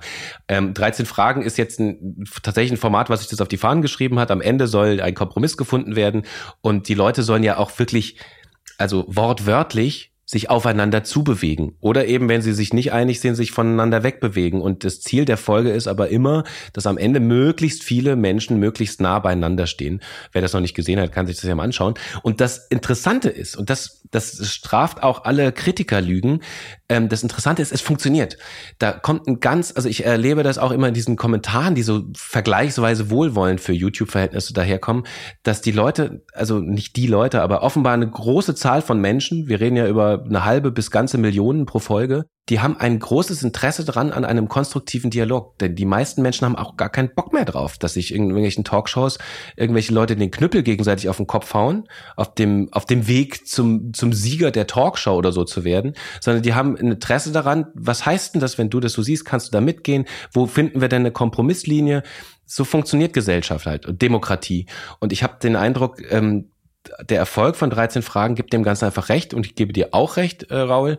Davon bräuchten wir eigentlich noch, noch mehr. Also konstruktiv im Journalismus sein, lösungsorientiert, kompromissorientiert sein und weniger diese äh, kapitalistisch getriebene Polarisierungsschleife weiterfahren, weil die führt uns ja nachweislich ins Nichts.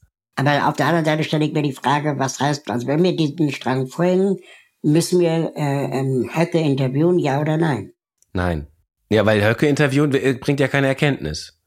Also glaube ich. ja, glaube ich auch.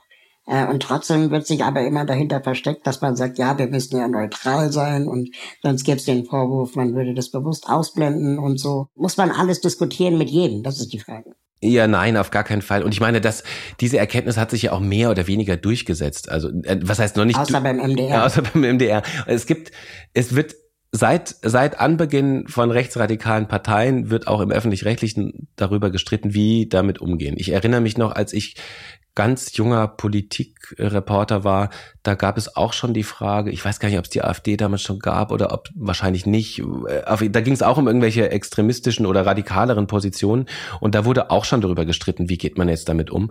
Und ähm, natürlich hat ein öffentlich-rechtlicher ähm, Sender gerade im Umfeld von Wahlen, das ist ja nochmal ein Spezialzeitraum, vorher, nachher, mit welcher Begründung dürfte man eine Partei, die im Bundestag gewählt sitzt und durch, durch die Bundesrepublik auch damit legitimiert ist, mit welchem, welcher Begründung dürfte ein öffentlich-rechtlicher Sender sagen, ausgerechnet euch lade ich nicht ein in unsere Wahlsendung zum Beispiel. Aber das sind so Spezialfälle, die, ähm, die ganz anders gelagert sind, dass man unterwegs rechtsradikalen und, und faschistoiden Menschen Plattform bietet, darüber gibt es kein Anrecht. Das steht auch nicht im Programmauftrag. Im Gegenteil, im Programmauftrag steht einordnen. Man muss darüber berichten, ohne Frage. Aber in einem Interview, das wissen wir auch, diese, diese, diese Idee, wir stellen die Rechtsradikalen mit unseren tollen Superfragen, die funktioniert nicht. Die hat noch nie funktioniert. Das ist halt auch arrogant. Ja. Ne? Es ist, und ich bin mir sicher, es, man kann, man kann auch sch, ähm, schlimme Menschen durchaus mit extrem harten Interviewern durchaus besser stellen, aber am Ende des Tages fragt, muss man sich immer fragen, warum? Wo, wohin führt das? Mhm. Ähm, also eine, eine gut gemachte Doku über die neuesten Entgleisungen von Höcke in seinen Büchern oder sowas bringt mir viel mehr Erkenntnis, als mit ihm darüber zu sprechen. Weil er ja auch, äh, also mit, mit, mit, mit Ansage gar kein Interesse daran hat, Erkenntnisgewinn zu erzeugen. Vor zwei Wochen habe ich im Deutschlandfunk ähm, Medias Res gehört. Ist ja diese Mediensendung, wo dann über Medien gesprochen wird. Und da hat ein Hörer angerufen und, und hat gesagt, er würde gerne mal mit der Redaktion darüber sprechen, dass wir im Prinzip nur noch Performance-Journalismus machen. Also es wird quasi gerade im, im äh, Deutschlandfunk ganz oft darüber gesprochen, wie jemand performt hat. Also keine Ahnung, Friedrich Merz hat, äh, hat sich entgleist oder Olaf Scholz ähm, hat kein, kein, äh, keine Führungskompetenz und so. Aber es wird gar nicht mehr über, über den Gesetzestext gesprochen. Also da, die Redaktion machen sich gar nicht die Mühe, mal das Heizungsgesetz durchzulesen, sondern sie reden quasi nur noch darum, welcher Politiker wen in die Pfanne gehauen hat. Und dadurch gehen die Inhalte verloren. Und die Journalistinnen, das war der Vorwurf des Hörers, verstecken sich dahinter, weil sie ja neutral sein wollen. Und ähm, dann letztendlich äh, sagen können, naja, da hat halt in dem Duell der gewonnen oder im Bundestagdebatte die gewonnen. Ähm, und ist dann aber praktisch nicht parteinehmend. Und wir beschäftigen uns aber gar nicht mehr mit Inhalten. Hm. Findest du das auch? Also in dieser äh, Pauschalisierung wäre mir das zu hart. Ja. Also ich finde es das interessant, dass beides gleichzeitig nebenher äh, existiert. Ähm, und ich mhm. sehe durchaus das Problem, da habe ich auch gerade davon gesprochen, Polarisierung, Empörungswellen, persönliche ähm, Sieg, Niederlage, Narrative, die werden werden halt viel leichter äh, wiederholt und weitergegeben und auch geteilt, weil eben Social Media so funktioniert. Das wissen wir, also das keine neuen Erkenntnisse. Ne? Also je polarisierender, je radikaler, je emotional aufgeladener, desto mehr äh, reagiert man darauf als Zuschauender. Wir alle können wir uns nicht von frei machen. Und diesen Mechanismus müssen manche, gerade auch private Medien und so, soziale Medien irgendwie bedienen, weil sie damit halt Geld verdienen. Jetzt kann man das alles in Frage stellen. Aber ich glaube gleichzeitig, und das hat man, finde ich, beim Heizungsgesetz wahnsinnig gut gesehen, es gab immer diesen wahnsinnig lauten Empörungsstrom, links, rechts, FDP, Grüne, Habeck, Lindner, bam, bam, bam. Äh, es wurde die ganze Zeit geschossen, geschossen. Und gleichzeitig, äh, das habe ich bei Twitter beobachtet, gab es durchaus einige Journalisten und Journalistinnen, die sehr akkurat, sehr präzise sich die verschiedenen Positionspapiere, Gesetzestexte vorgenommen haben, das veröffentlicht haben, Threads dazu geschrieben haben. Teilweise ist es ein großer Artikel übergegangen, teilweise ist es sogar in Dokus übergegangen. Die kriegen immer zu wenig ähm, Aufmerksamkeit, diese, genau. diese harten Arbeiter und Arbeiterinnen und auch diese Publikation, die es, die es da gibt. Aber man kann nicht dem Gesamtjournalismus vorwerfen, dass das nicht passiert, denn es passiert in jedem Fall. Nur stürzen sich alle und dann halt ehrlicherweise auch die Mehrheit des Publikums auf die Heldengeschichten, auf die Empörungsgeschichten, auf die Polarisierungsgeschichten. Aber die anderen gibt es durchaus auch. Also sowohl im öffentlich-rechtlichen finde ich, als auch, auch beim, gerade im Zeitungsbetrieb, da ist, da ist viel Erkenntnis und Analyse passiert. Also finde ich den Vorwurf zu pauschal, aber er trifft ja. in einer Tendenz natürlich ins Schwarze. Was mir, was mir bei dem, äh, also du hast total recht, der Vorwurf ist natürlich sehr pauschal. Ich glaube aber, dass dieser Eindruck auch deswegen entsteht, weil so ein Deutschlandfunk 24 Stunden Inhalt füllen muss. Und es ist natürlich viel leichter, diese Performance-Erzählung zu machen, weil du die wiederholen kannst und so weiter, als wenn du äh, jedes Mal ganz tief in Texte gehst, weil irgendwann ist das halt auch, hat man das halt auch gemacht. Und so ein Gesetzestext wird drei Wochen diskutiert. Ja, wobei auch im Deutschlandfunk wird doch ein Text analysiert. Ich, ja, also ja, das, ja, der wird analysiert. Ja. Der wird analysiert und dann geht man da auch mal rein, aber du kannst es ja nicht jedes Mal reingehen. Ja. Aber trotzdem sagen dann drei Wochen lang bis hin zur hintersten Unterbank, äh, untersten Hinterbank, ähm, jeder Politiker in mal irgendwas. Ja. Und dadurch entsteht quasi dieses Gefühl von, ähm, wir reden nur über Performance, aber es wurde auch über Inhalt gesprochen das, das mag sein. Ja, ich kann, ich kann auch dieses Gefühl total nachvollziehen. Also es hängt auch davon ab, wie welche Art Medien du wann wie konsumierst. Dann kann man dieses Gefühl definitiv haben und auch verstärken. Manche machen sich das wahrscheinlich gar nicht so bewusst. Deswegen ist dieser Hörer, der da äh, den Einwand gebracht hat, ja schon, hat schon mal eins weitergedacht. Ne? Das machen ja viele mhm. schon gar nicht. Ähm, aber natürlich ist das ein, Zeil, ein Zeichen dafür, dass unsere Debattenkultur, vor allem die öffentliche Debattenkultur, mh, mm, äh, aktuell nicht, nicht befriedigend ist. So. Also vor allem, weil und, auch immer wieder neu darauf nämlich, eingezahlt wird. Genau, und das ist nämlich der Punkt, auf den ich hinaus will. Ähm, ich habe das Gefühl, spätestens seit Corona, aber natürlich schon länger, dass wir uns eigentlich nur noch anschreien. Egal was das Thema ist. Du kannst irgendein Thema aufmachen, es dauert keine drei Sekunden und du hast irgendeinen Gegner. Und ähm, dass wir uns nur noch anschreien, gar nicht mehr in der Lage sind, schon gar nicht online, äh, sagen wir mal, einen Konsens zu finden, weil die ganzen Plattformen das auch nicht vorsehen. Es gibt immer nur Ja, Nein, Like, Not Like mhm. ja, oder Dislike. Mhm. Und, und wir uns dadurch so hochpeitschen und völlig übersehen, und ich will wirklich nichts verharmlosen, ja, aber völlig übersehen, dass wir durch Corona relativ gut durchgekommen sind im Vergleich zu anderen Ländern. Mhm. Ja, oder durch die Gaskrise. Mhm. Sind wir relativ gut durchgekommen. Natürlich lief es nicht perfekt, aber wir haben auch nicht gefroren. Mhm. Ich stimme absolut zu. Äh, ich finde, man muss unterscheiden zwei Sachen. Einmal den, den allgemeinen Polarisierungs-, Empörungstrend, der äh, ich wiederhole mich, auch durch Social Media natürlich befeuert wird, wie du sagst. Es gibt nur die Ja-Nein-Geschichte. Es gibt auch nur immer dieses hell-dunkel-Denken dann. Das wird alles befeuert. Das ist im Kern ein, eine, eine unternehmerische oder, oder marktwirtschaftliche Beobachtung, die wir da macht, weil das hat natürlich alles mit ähm, mit Kapitalisierung zu tun. Und ich bin jetzt wirklich überhaupt kein, also nicht falsch verstehen, ich bin jetzt überhaupt kein äh, Gegner des Kapitalismus per se, aber das Hand, dahinter stecken kapitalistische Strukturen. Leute wollen Geld verdienen mit Empörungswellen so. Das ist das eine. Genau. Ähm, das andere ist, dass viele Menschen äh, aus diesem Überforderungsmechanismus nicht mehr rauskommen. Und ich glaube, Deswegen denke ich gerade mhm. auch über so ein Buchprojekt nach. Ähm, ich glaube, dass viele Menschen bei ganz vielen Themen keine andere Chance mehr haben, wenn sie mitreden wollen, äh, quasi auf den oberflächlichen Empörungszug mit aufzuspringen. Mhm. Weil sie einfach, weil sie vielleicht das Gefühl haben, ich muss mitreden, ich soll mitreden, ich will vielleicht mitreden, weil ich mich politisch auch, also quasi mit einbringen will oder zumindest mal, ja, eben in einer Debatte irgendwie vielleicht auch eine Stimme erheben will, weil man das ja heutzutage auch leicht kann. Dabei vergessen manche Menschen, ah, muss man das nicht? Also, man muss nicht in jeder Debatte mitreden. Manchmal hilft einfach wirklich, da hat Dieter nur wirklich recht, wenn man nichts zu sagen hat, einfach mal die Fresse halten.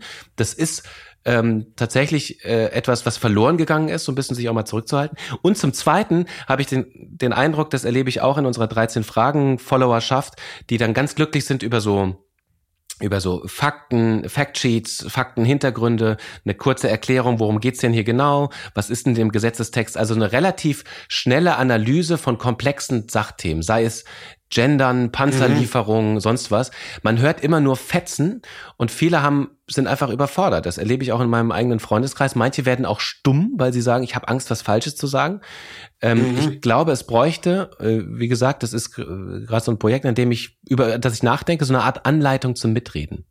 Also mhm. ähm, kurze prägnante, ganz sachliche ähm, äh, Überblicke über die aktuellen Debatten Ähm, dass man einfach mhm. mal, keine Ahnung, sich fünf Seiten Text durchliest und danach weiß, okay, das ist es und das ist nicht.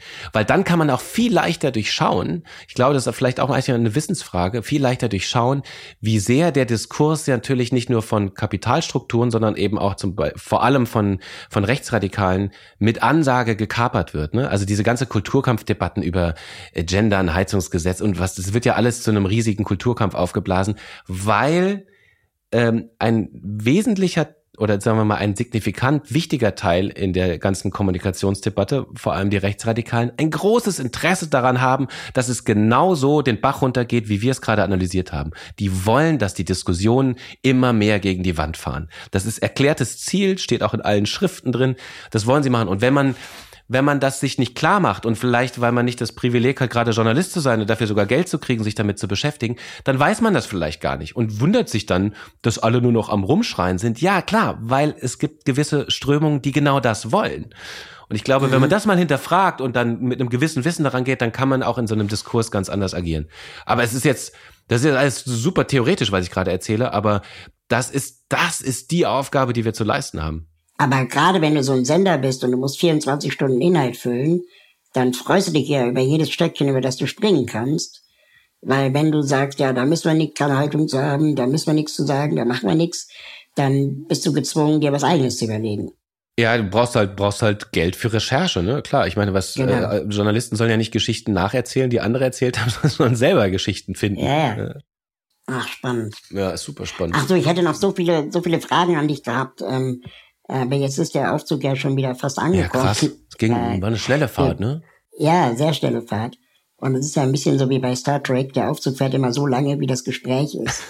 ähm, aber dann würde das hier endlos werden. Mhm. Ich glaube auch, das würde, würde irgendwann schlecht werden, wenn wir ständig Aufzug fahren.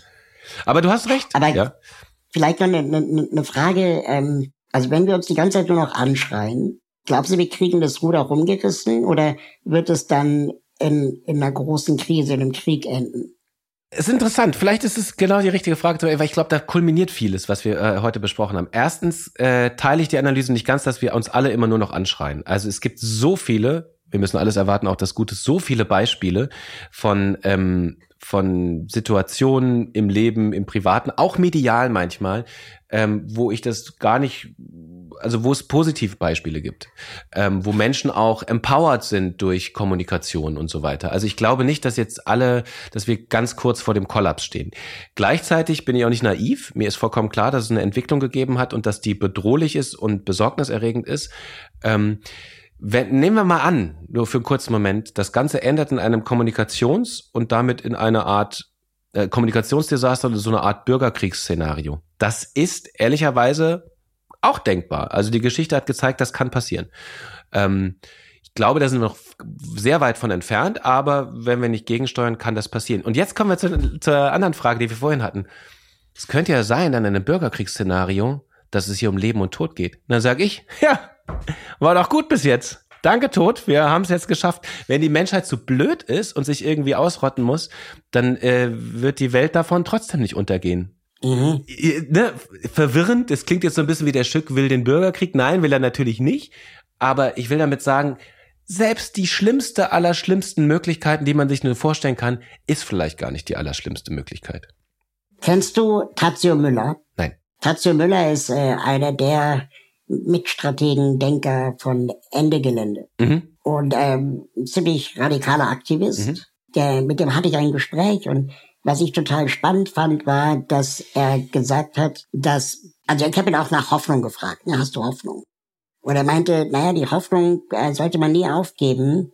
Aber wir hatten 2014 uns auch nicht vorstellen können, oder 2016, die Willkommenskultur. Mhm. Die haben wir uns nicht vorstellen können. Das war so eine Überwucht ähm, gesellschaftlich, die einfach aufpoppte, die man nicht hat kommen sehen, die uns alle irgendwie auch für einen kurzen Moment beseelt hat. Und er sagt, wenn das jetzt zum Beispiel mit dem Klimawandel so weitergeht und, und wir den nicht aufhalten können, dann kann es sein, dass wir dann vielleicht Initiativen gründen, die noch auf den Wurzeln dieser Willkommenskultur vielleicht sogar auch basieren, mhm. die dann ähm, sogenannte Kollapscafés betreiben. Also, okay, wir, wir machen hier Kühlräume wo wir uns abkühlen können. Oder hier, hier werden wir versorgt mit Wasser. Und dass diese zivilgesellschaftlichen Initiativen unvorhersehbar sind. Und dass wir eigentlich sicherstellen müssen, dass die nicht von den Nazi-Deutschen betrieben werden, mhm. sondern von den Nicht-Nazi-Deutschen. Ähm, Finde ich, finde ich einen spannenden Ansatz, weil, weil es vor allem es die Geschichte zeigt das ja auch, selbst in den schlimmsten Krisen, jetzt reden wir wirklich über Krieg und so weiter. In diesen ja. Zeiten zeigt sich auch immer das, das hässliche Gesicht des Menschen, aber auch immer, das war schon in allen Konflikten und Kriegen der Welt so, immer auch eine sehr positiv menschliche Seite. Das heißt nicht, dass wir nicht vielleicht von unserem Wohlstand Abstriche machen müssen. Ne? Also es könnte schon schmerzhaft mhm. werden. Es das heißt aber dann trotzdem, äh, bedeutet das nicht das Ende der Menschlichkeit. Und das finde ich, das finde ich eigentlich eine sehr äh, tröstliche Erkenntnis auch. Die Menschlichkeit wird nicht enden. Wir müssen halt nur dafür mhm. sorgen, dass nicht, wie du schon sagst, sollten halt keine Nazis unsere Chefs sein oder unsere Kollapscafés betreiben. Das wäre schon besser eigentlich, ne, wenn es keine Nazis wären. Aber ähm, die Menschlichkeit kriegst du nicht klein. Selbst wenn du dich sehenden Auges in eine Krise bewegst. Das ist ja das Spannende. Absolut. Und wir, wir behalten wir die Hoffnung. Behalten wir die Hoffnung. Da hat auch mit der Hoffnungszitat hier. Wie heißt er? Äh, Václav Havel, diese Hoffnungszitat, das finde ich immer gut. Hoffnung ist nicht die Überzeugung, dass etwas gut ausgeht, sondern die Gewissheit, dass etwas Sinn hat, egal wie es ausgeht. Mhm. Das finde ich, ähm, das, das ist auch so ein Mitdenker-Zitat, wie bei deinem Mitbewohner. Ähm, aber damit können wir ja vielleicht mal in die, in die Aufzugspause gehen. Wir gehen in die Aufzugspause mit der letzten Frage, ah.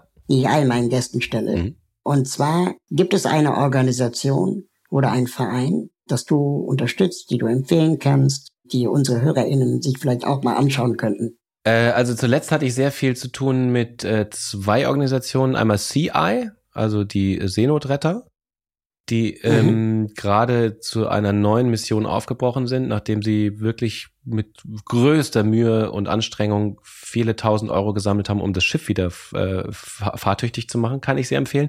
Und äh, laut gegen Nazis äh, bin ich schon mhm. seit, glaube ich, 20 Jahren irgendwie verbunden, weil die haben immer so diese Mischung aus Musik und äh, äh, antifaschistischem Engagement kombiniert. Das fand ich immer sehr gut. Und die sind jetzt auch gerade wieder, nachdem sie ein paar Jahre so ein bisschen, sagen wir mal, geringere Öffentlichkeit hatten, sind sie gerade wieder groß drauf. Und ich glaube, die fliegen gerade mit diesen äh, kein Mensch braucht AfD-Flugzeugen über den Himmel, äh, mit diesen mhm. Plakaten, äh, haben auch dementsprechende Shitstorms am Bein. Aber laut gegen Nazis waren eigentlich auch immer eine gute Adresse. Das sind doch zwei sehr, sehr gute Tipps, die wir auf jeden Fall in den Show Notes verlinken werden. Lieber Joe Schick, das schreit nach einer weiteren Aufzeichnung, die wir irgendwann mal fortsetzen, mit vielen Fragen, unter anderem wie, kann es wirklich sein, dass PolitikerInnen wie Jens Spahn glauben, was sie sagen? Super Teaser! Ne? So, und ähm, das setzen wir dann ein anderes Mal fort. Bis dahin wünsche ich dir, wenn die Aufzugtür jetzt aufgeht, ein schönes Weiterkommen. Wo geht's denn für dich weiter? Äh, jetzt erstmal, wie gesagt, Namibia, bald äh, Ungarn, um mal zu gucken, mhm. was ähm, autoritäre Strukturen mit so einer Demokratie anrichten können. Das äh, mhm. wollten wir uns anschauen. Außerdem ist in Ungarn die Kulturhauptstadt 2023. Da gehen wir natürlich auch hin. Mhm. Aber ich glaube, die. Hast nicht mehr viel Zeit. 23 ist bald vorbei. Ja, ja, es ist jetzt, es steht quasi direkt vor dir. Ich steige jetzt hier aus dem Aufzug aus und bin quasi schon halb äh, im, im Zug nach Ungarn. Mhm. Aber wir müssen ja, wie du weißt, alles erwarten, auch das Gute. In diesem Sinne, das wünsche ich dir. Danke. Danke, Raul. Auf bald. Tschüss. Tschüss. Danke fürs Mitfahren. Wenn ihr mögt und euch diese Folge Spaß gemacht hat, bewertet diese Folge bei Apple Podcast, Spotify oder wo auch immer ihr zuhört. Alle Links zur Folge sowie die Menschen, die mich bei diesem Podcast unterstützen, findet ihr in den Show Notes. Schaut da gerne mal rein. Wenn ihr meine Arbeit unterstützen möchtet, würde ich mich freuen, euch bei Steady zu begrüßen. Mit einer Steady-Mitgliedschaft bekommt ihr exklusive Updates von mir und die Gelegenheit, mich zweimal im Jahr persönlich zu treffen. Im Aufzug ist eine Produktion von Schönlein Media. Ich freue mich auf das nächste Mal hier im Aufzug.